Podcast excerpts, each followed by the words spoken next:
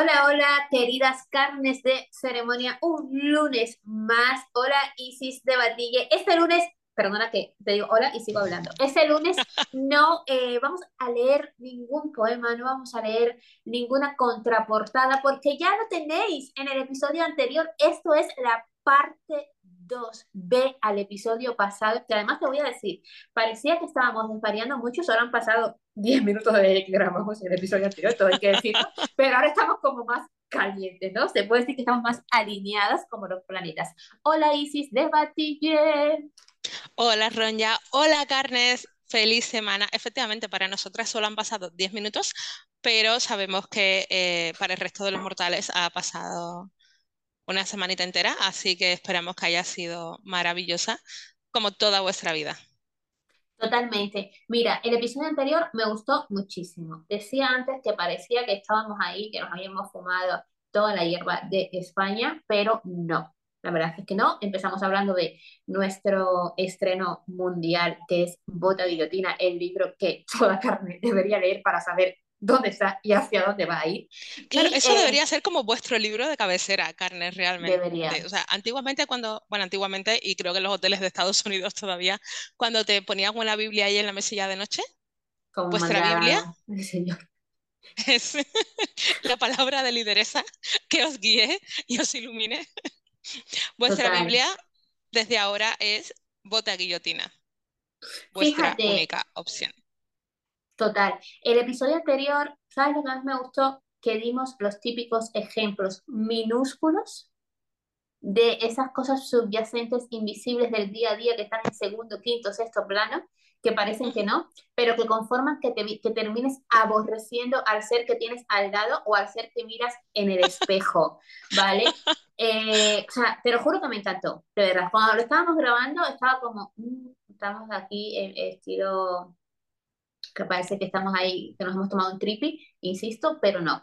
Isis, ¿qué es, antes de pasar a la chicha, ¿vale? Y hablar de la abundancia, eh, ¿qué fue, es que el chiste de la abundancia nos va a acompañar hasta el 2023. ¿Qué fue lo que más te gustó a ti? O sea, ¿qué fue, no? ¿Qué es lo que más te gusta a ti de la propuesta política de Bota Guillotina? Hago énfasis en la palabra política porque Bota Guillotina será, será la política que vamos a vivir, por lo menos aquí en España, que es donde yo quiero vivir y vivo. Eh, Vota Guillotina será el partido que dominará bueno, la guillotina, el partido se llama Guillotina. Guillotina será el partido. y eso era, mira, me pasa como con Pepa, Soy Pepa, eh, la, marca se llama Soy Pepa by Pepa Blasco, pero ella de tanto escuchar by Pepa Blasco, cuando tú le preguntas, ¿cómo se llama, cómo se llama tu marca? Dice, by Pepa Blasco. Y el otro día estábamos grabando un vídeo de presentación que ella tenía que decir, hola, soy Pepa, y de tanto escuchar By Pepa Blanco dijo, hola, soy By Pepa Blanco. Me ha pasado lo mismo. Bota guillotina, que por cierto, aquí voy a dar, a dar un tip de, eh, de marketing. Hay un dicho en el mundillo del emprendimiento, de las startups y demás, que dice, lo que se te acaba de ocurrir, o sea, lo que estaba caliente saliendo de tu horno, o sea, de tus neuronas, ya se está poniendo en marcha en Silicon Valley. Ya lo están haciendo en Silicon Valley. Y eso me encanta, porque fíjate, nosotros presentamos Bota Guillotina a un concurso este año y lamentablemente no ganamos, no pasa nada porque es maravilloso lo que vamos a hacer con Bota Guillotina porque directamente vamos a pasar de un concurso de teatro a gobernar una nación, o sea, salimos ganando.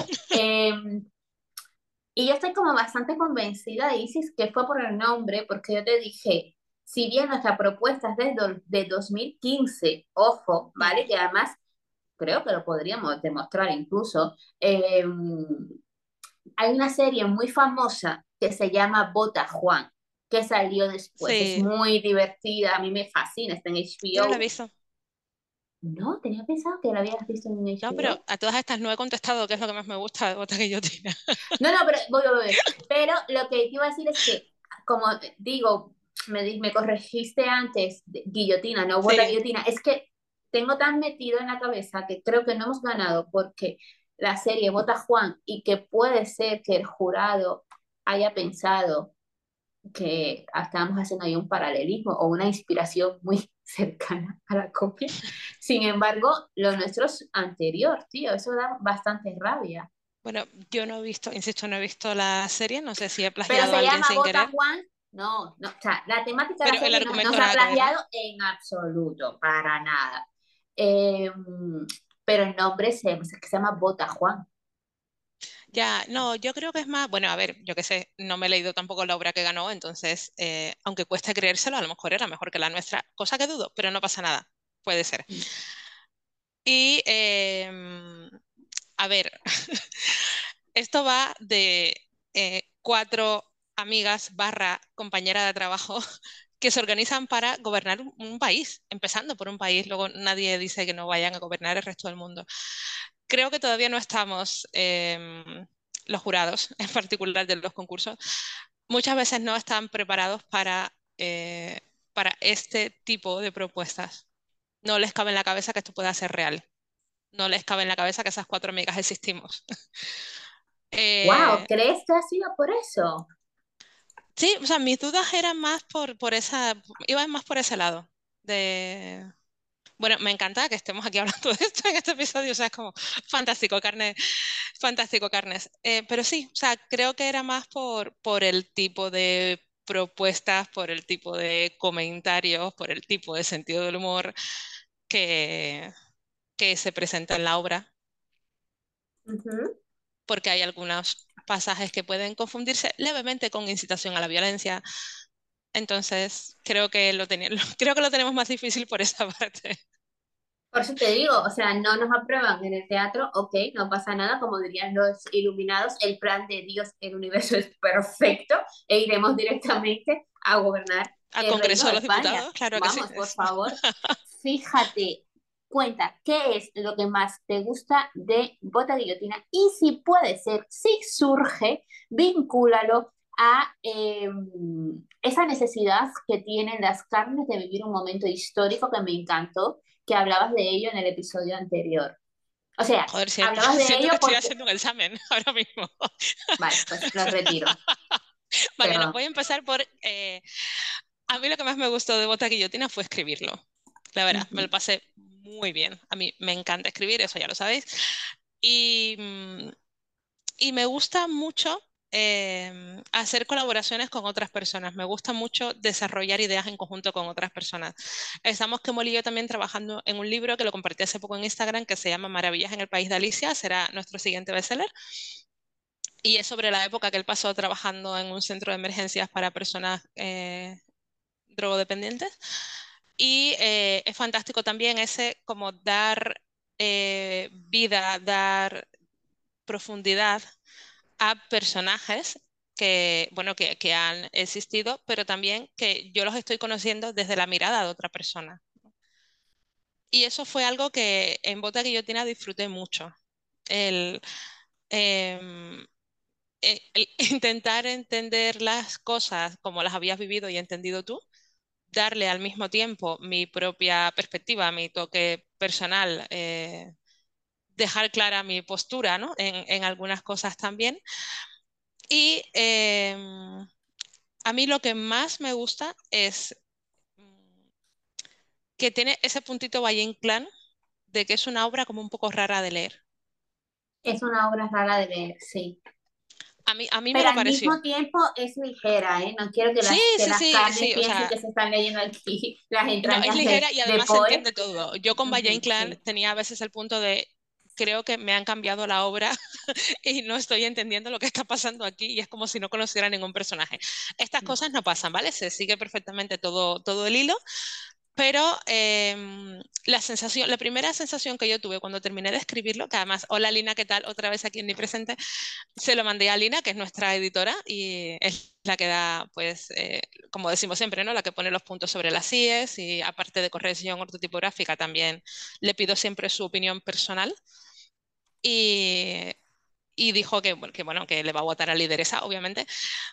Y yo le dije, yo lo que tengo la sensación es... Mm, o sea, yo quería escribir una obra de la que yo misma no supiera qué pensar. Y ah, bueno, eso mm. creo que lo has conseguido, ¿no? Hay muchos, eh, hay muchos claroscuros, en el fondo son personajes mm, que tienen también sus contradicciones, que tienen las mejores intenciones del mundo, en el caso de las cuatro amigas que van a gobernar este país, pero eh, también están defendiendo cosas con las que yo no estoy de acuerdo. O sea, yo estoy totalmente en contra de la pena de muerte. Yo jamás pondría de verdad una guillotina en ningún sitio para cortarle la cabeza a nadie. Pero me apetecía debatir sobre ese tema.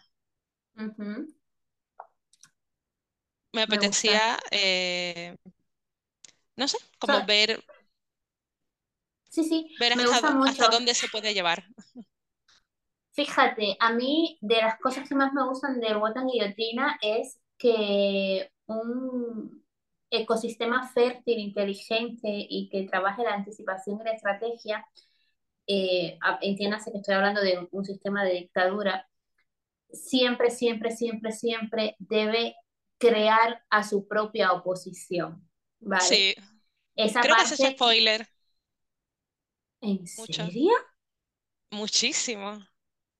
No, no es spoiler. Sí, es spoiler, pero no pasa nada, Carnes. te juro que no es spoiler. Vale, vale. Te juro que no es spoiler. Vale. No, es que lo estoy pensando y no es spoiler. Vale, vale, vale. No, no. ¡Hostia! karma, me acabo de dar. El karma te dice, Roña se acaba de desollar el codo con el borde de la mesa por haber hecho spoiler. Mm, no, no es spoiler, no es spoiler. Mira, pero me parece un tema, me parece un tema eh, interesante de tocar. Em, una buena dictadura, una dictadura que se respete, eh, debería crear a su propia oposición. Y ese es uno de mis temas favoritos y cómo se aborda desde Guillotina como partido político. Y otro tema es que, mira, yo quiero escribir un artículo y esto lo voy a dejar aquí porque es que si, si, me, si me, alguien plagia esto, será fácilmente denunciable. Jack, aquí sí, eh, haz lo tuyo. Eh, el pan, claro. Claro, yo quiero escribir un enlace. Cuando vas a comprar, preguntas 20 veces cuál es. Exacto, exacto. Quiero escribir un artículo, un ensayo, un libro, lo que surja, la Biblia, los 28 tomos de Martín, lo que me salga, que se llame Fidel Castro, Fidel Castro, autor intelectual de la Agenda 2030, ¿vale? Porque Fidel Castro inventó la fucking Agenda 2030, ¿ok? Nos guste o no nos guste, fíjate, cuando tú desmenuzas la propuesta inicial, los primeros ramalazos y puesta en escena de Fidel los Castro. Mandamientos, los, los mandamientos. exactamente, los mandamientos. Era una política súper verde, súper pro, y realmente que si se hubiese puesto en práctica con coherencia, Cuba sería hoy una burbuja demo de cómo debería existir el mundo en general, ¿vale? Sería un ecosistema verde, feliz, próspero, literalmente una, una prueba beta de cómo debería ser el mundo, ¿no? A nivel, o sea, Fidel inventó la Agenda 2030, o sea, no puedo explicar por qué. De hecho, mira, una, o sea, a su manera, pero por ejemplo, otra cosa que hizo Fidel Castro es, hay que darle visibilidad a las mujeres. Ok, esto fue como cuando en Madrid nos fuimos a dormir, nadie sabía quién era Manuela Carmena, confiéselo, Carmes, y de repente amanecimos y Manuela Carmena era nuestra mejor amiga, ¿ok? O sea, eso fue la campaña, o sea, el show de Truma, Made in Spain, lo hicieron con Manuela Carmena. O sea, yo me fui a dormir y no sabía quién era esa señora y amaneció Madrid empapelado y todo el mundo quería a Carmena. O sea, muy loco, ¿ok? Pues Fidel Castro hizo lo mismo, que hay que poner a gente negra en puestos directivos, eh, mujeres, bla, bla, bla, Se fue Cuba a dormir y amaneció Cuba con todo eso hecho, ¿ok? Eso tuvo sus desventajas porque eh, fue una propuesta que no tenía eh, una palabrita que nos encanta aquí en Carmen de Ceremonia y, y, era bases que sostuviesen esa propuesta y que más que sostener, expandiesen esa propuesta, ¿vale? Él puso en determinados puestos por dar visibilidad, importantísimo y hacía falta, de hecho, sigue haciendo falta porque es un ecosistema muy ineficiente en cuanto a equidad. Eh, él puso a las personas que según las checklists de un mundo próspero tenían que estar ahí. Lo que pasa es que él no tenía a profesionales preparados para sostener e, insisto, expandir esos puestos, ¿no? Pero bueno, que no me quiero desviar porque está... Ah, en, la, en Guillotina hay una propuesta que al final me gusta mucho porque está inspirada en el comandante y es que los básicos te los vamos a ofrecer, porque realmente lo que queremos es lo mejor para ti, pero sabemos que tú no te lo sabes dar. ¿Me explico? ¿Sabes qué es así? no, mira, mm, he recordado mi momento realmente favorito y es cuando, esto sí es un pequeñísimo spoiler, ¿vale? Yo no voy a negar que hago spoilers, esto es un spoiler, pero pequeñito. Cuando lideresa en el meeting, em, deja claro que los hombres ya han gobernado durante milenios y que estamos como estamos. Entonces, es una conversación que hemos tenido tú y yo, Isis, fuera de micro, y es que es imposible probar que un gobierno de izquierda funcione porque nunca ha habido una mujer de izquierda lo suficiente. Total. O sea, entonces necesitamos una dictadura. Sí, necesitamos una dictadura encabezada por lideresa, por una mujer, lideresa como avatar, por una mujer competente. Con la hemoglobina suficientemente alta. Porque por aquí hemos dicho que un dictador es una persona que simplemente tiene sus hormonas on fire y la hemoglobina más alta que tú. Es que ya, y ya está. Y no hace falta más.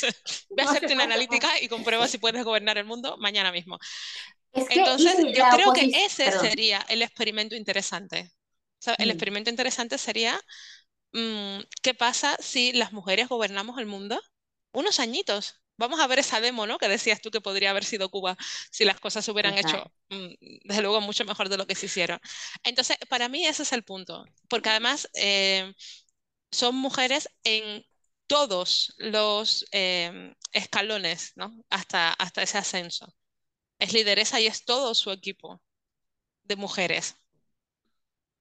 Totalmente. Eh, fíjate, em, eh, la oposición venezolana en, al principio de esta segunda década del 2000 tenía una frase que creo que era, no era Guaidó, era el otro, ¿cómo se llamaba? Eh, el que está aquí ahora en España, que estuvo preso un sinfín de años. Bueno. Hostia. Madre mía. Bueno, él, Google ahora voy. Em, él tenía una, la frase, su eslogan era, el que se cansa pierde. Y a mí me encantaba. O sea, Eso sí que tiene me encantaba, porque además es simple, es horizontal, tiene su puntito reggaetonero y es real como la vida. O sea, es que es real o sea, que aplasta.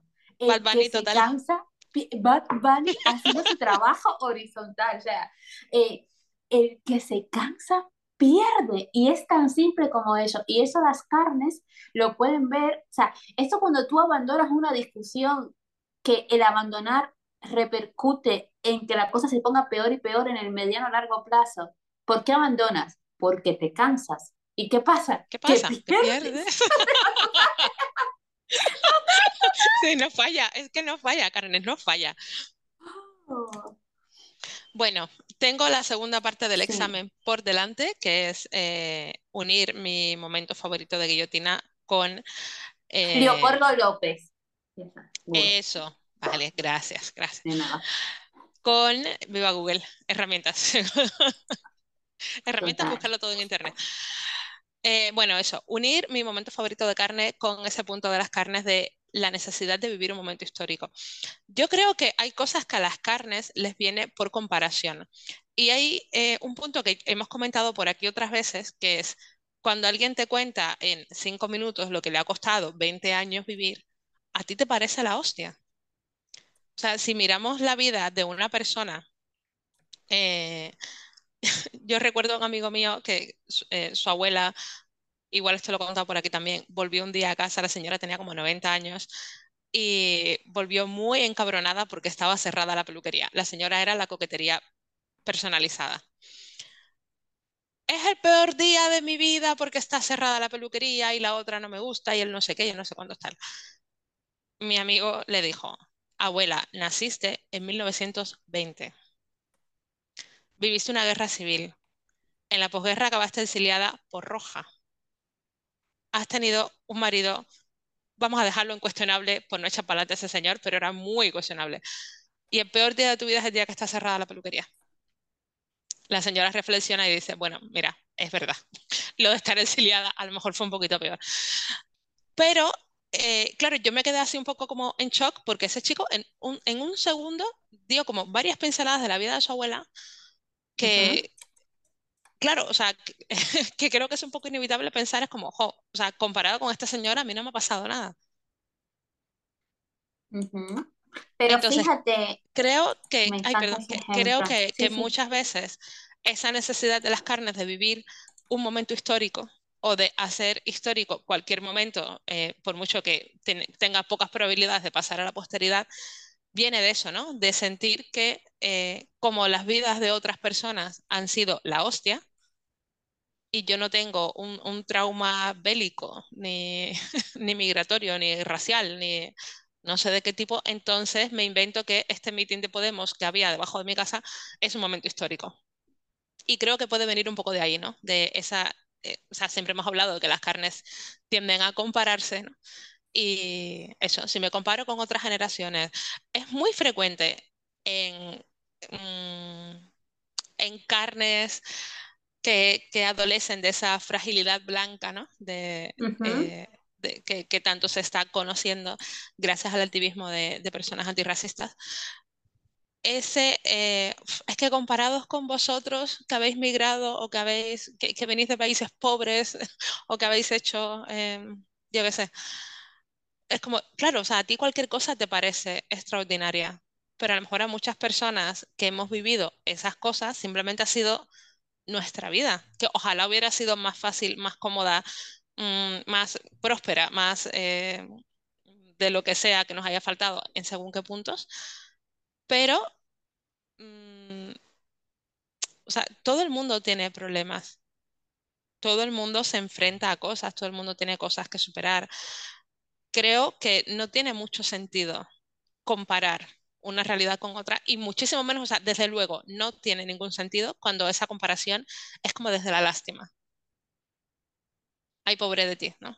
Pero bueno, eso ya sería para un episodio eh, especial antirracista que deberíamos marcarnos como buenas carnes eh, activistas, pero creo que puede venir de verdad un poco de ahí, eso de me invento que cualquier cosa es extraordinaria y que, eh, y que este momento es súper relevante, porque yo también tengo la necesidad de contarles a mis descendientes dentro de 50 años que yo estaba aquí, que yo participé en esto, que yo hice esto en este momento que yo cambié el mundo, ¿no? A mi, a mi manera.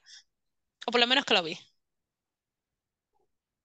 Fíjate, eh, me recordaste con esto de, oye abuela, que a ti te ha pasado esto, esto y esto, ¿cómo va a ser el peor día de tu vida?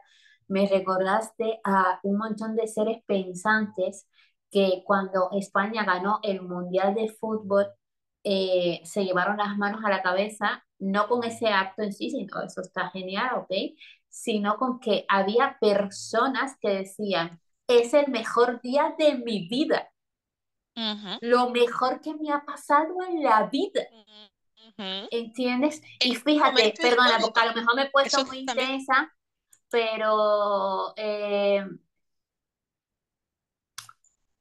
eh, me parece un poco fuerte.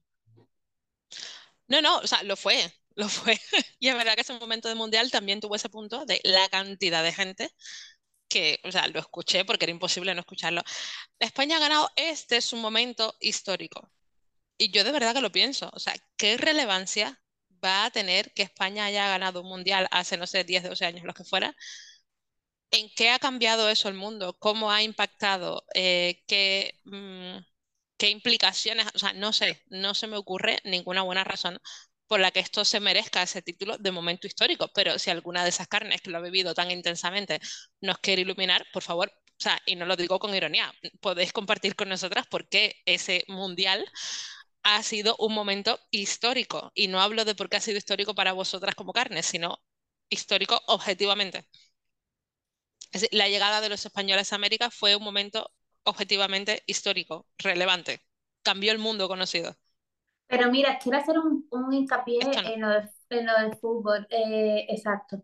Em, el otro día en Negros en el Tíbet, Azari, en el episodio de racismo en el fútbol, que fue genial y me encantó ese chico. Como el día 19 de noviembre es el cumple de Kemuel, le he comprado el libro, que tenía muy buena pinta. Ah, qué maravilla, qué maravilla. El de cuaderno de fútbol africano, sí. Qué maravilla. Pues eh, ella en concreto decía que a ella le alucinaba cómo, eh, cómo, cómo, los Manolos con Sin Avatar vivían el momento fútbol, ¿vale? Porque era una cosa que pasaba a ser ultra personal cuando realmente ellos estaban en un sofá o en el mejor de los casos para su organismo sentado en un bar, ¿vale?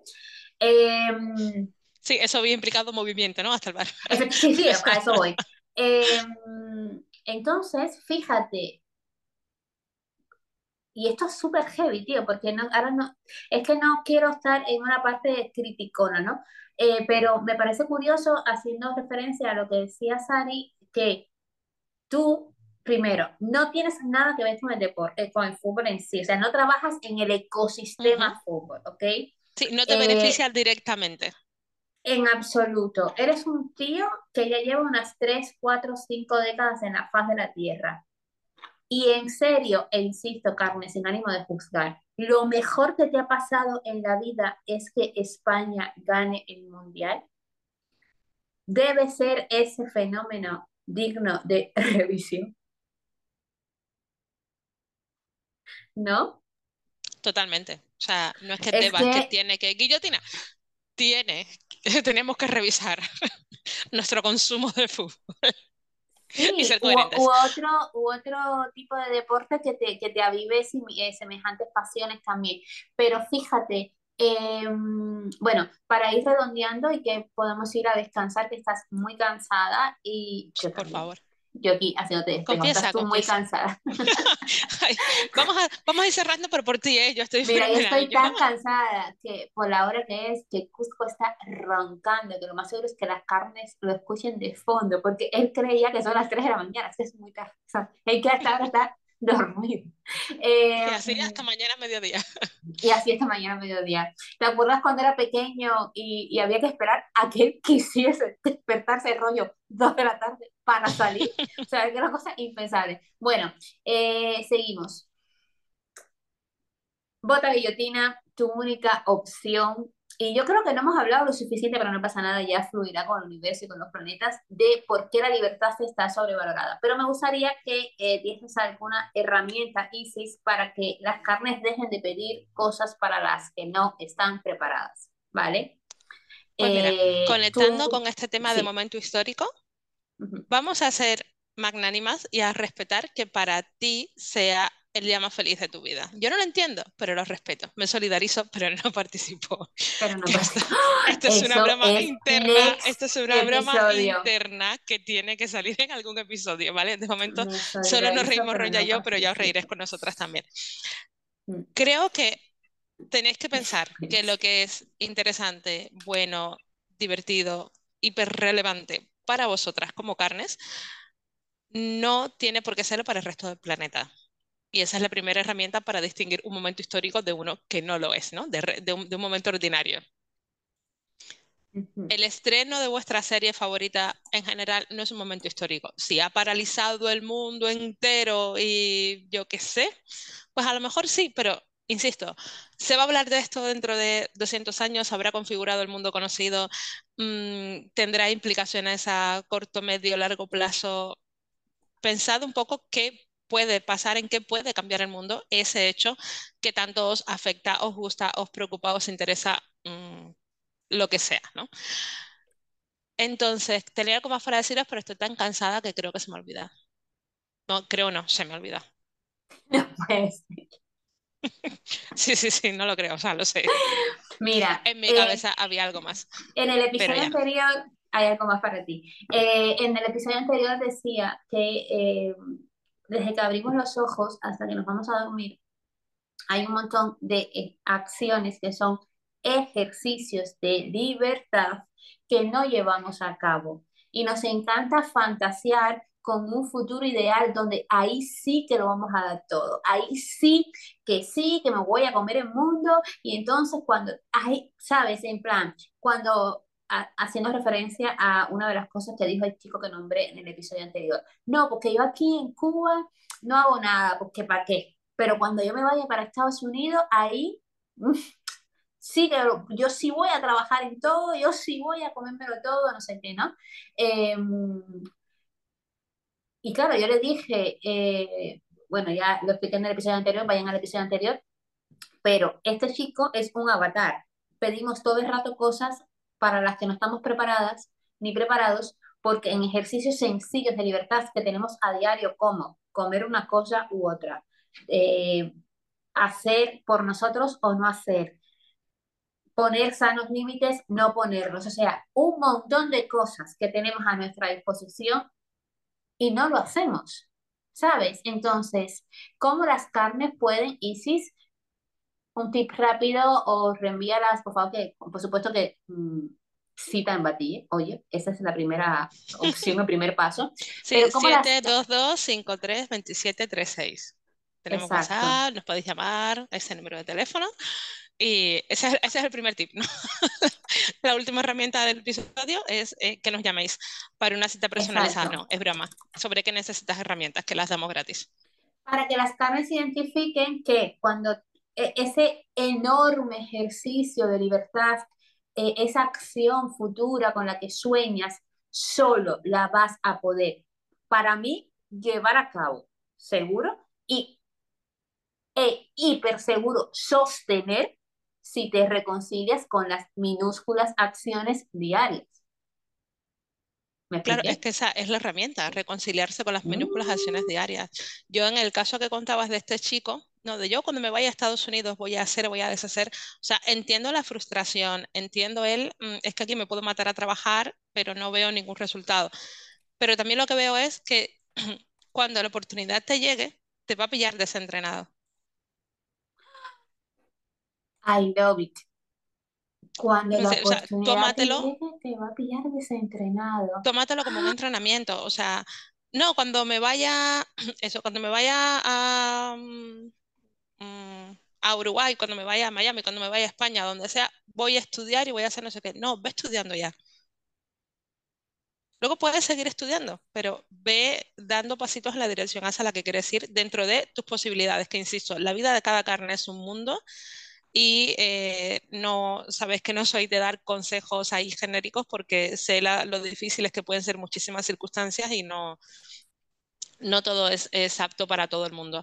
Pero sí que en la medida de lo posible, o sea, si tú sabes qué te gustaría hacer, hacia dónde quieres ir, en qué te gustaría trabajar, por lo menos ve formándote, ve, no sé, ve, haciendo algo, ve poniendo el cuerpo un poquito en esa dirección dentro de tus posibilidades.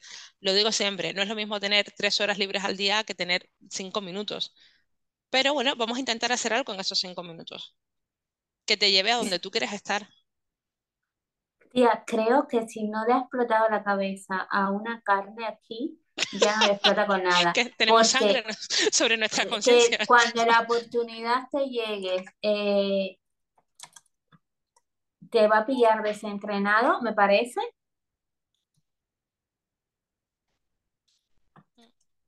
Y además es que pues conozco algún caso cercano que tenía ese discurso y que luego se ha dado un ostión. Y es que, o sea, eh, eh, lo, he, lo he visto, ¿no? No, es que, o sea, de, poner excusas que, insisto, tienen también una base, esas excusas también hay que escucharlas, esa queja es legítima.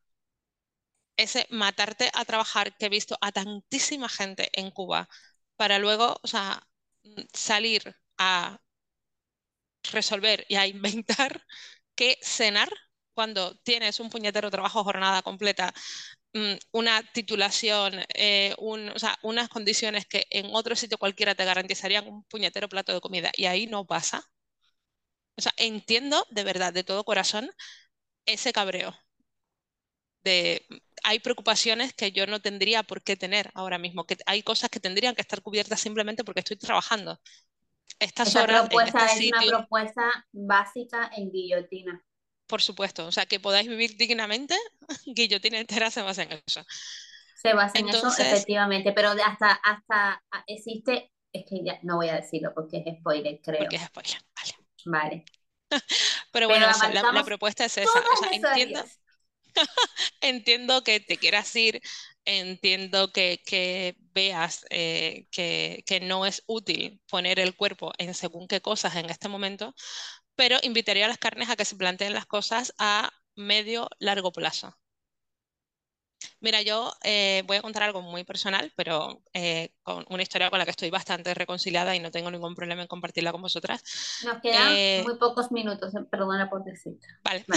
bueno, yo los primeros meses que viví aquí en España, al poco de vivir aquí, quise regresar y no pude. Y se me dejó bastante claro que no podría mientras fuera menor de edad, porque eso era algo que no estaba en mi poder, ¿no? Decidir. Entonces yo había dejado incluso de ir al instituto y todo porque yo quería volver cuando me di cuenta de que no me iban a dejar volver, yo dije, vale, pero yo quiero estudiar. O sea, yo voy a seguir estudiando mientras esté obligada a estar aquí. Cuando tenga edad para elegir y pueda decidir qué hacer con mi vida, ya veré qué hago. Pero no puedo dejar de hacer cosas que quiero que me lleven en un momento a, a, donde yo quiero ir, que es a estudiar educación social, que es a buscarme la vida con mi trabajo como educadora porque si no, estos dos años que me quedan hasta que me llegue la mayoría de edad, los voy a tirar a la basura. Y voy a retrasar todos mis planes, ¿no? Por, por algo que no está en mi mano, que es que yo pueda volver ahora mismo, porque no está en mi mano. Pero tomaste acción de tus ejercicios de libertad. Claro, o sea, dentro, claro, o sea, dentro de la mm, escasísima libertad que tenía en ese momento, eso fue de las pocas cosas que pude elegir. Pues fíjate, eh, me encanta, me encanta, me encanta y quiero poner un ejemplo que no le llega ni al tobillo al tuyo, ¿vale? Es un ejemplo hiper superfluo y vamos, pero para dar... Todos los ejemplos son válidos. Pero para dar herramientas a las casas. Hace poco compartí que llevo 18 eh, años exactos bebiendo medio litro de agua nada más al despertar, nada más despertar, ¿vale? Y eh, que es un resultado que, pues aparte de mi propia energía, de la mm, luz de la piel y de un montón de cosas y de la salud en general que tengo, parten de ese hábito, ¿vale? Eh, y una chica me contestó, wow, 18 años, y yo le respondí, 18 años que, a menos que me ocurra alguna desgracia, iban a pasar igual. Sí, justo, me encanta. ¿Sabes? Entonces, eso es una otra para cerrar de mi parte.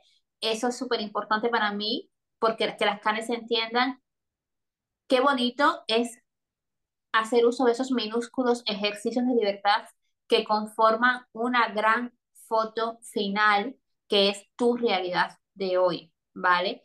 Eh, el tiempo siempre va a pasar, hagas o no hagas. Eso lo digo muchísimo por redes y para mí es una gran verdad. Así que nada, me encantó tu, tu, ejercicio porque además fue bastante emocional y es algo muy íntimo. Se va a acabar esto. Hasta la semana que viene, Isis. Hasta Feliz la semana, Carnes. Gracias. Chao. Thank you.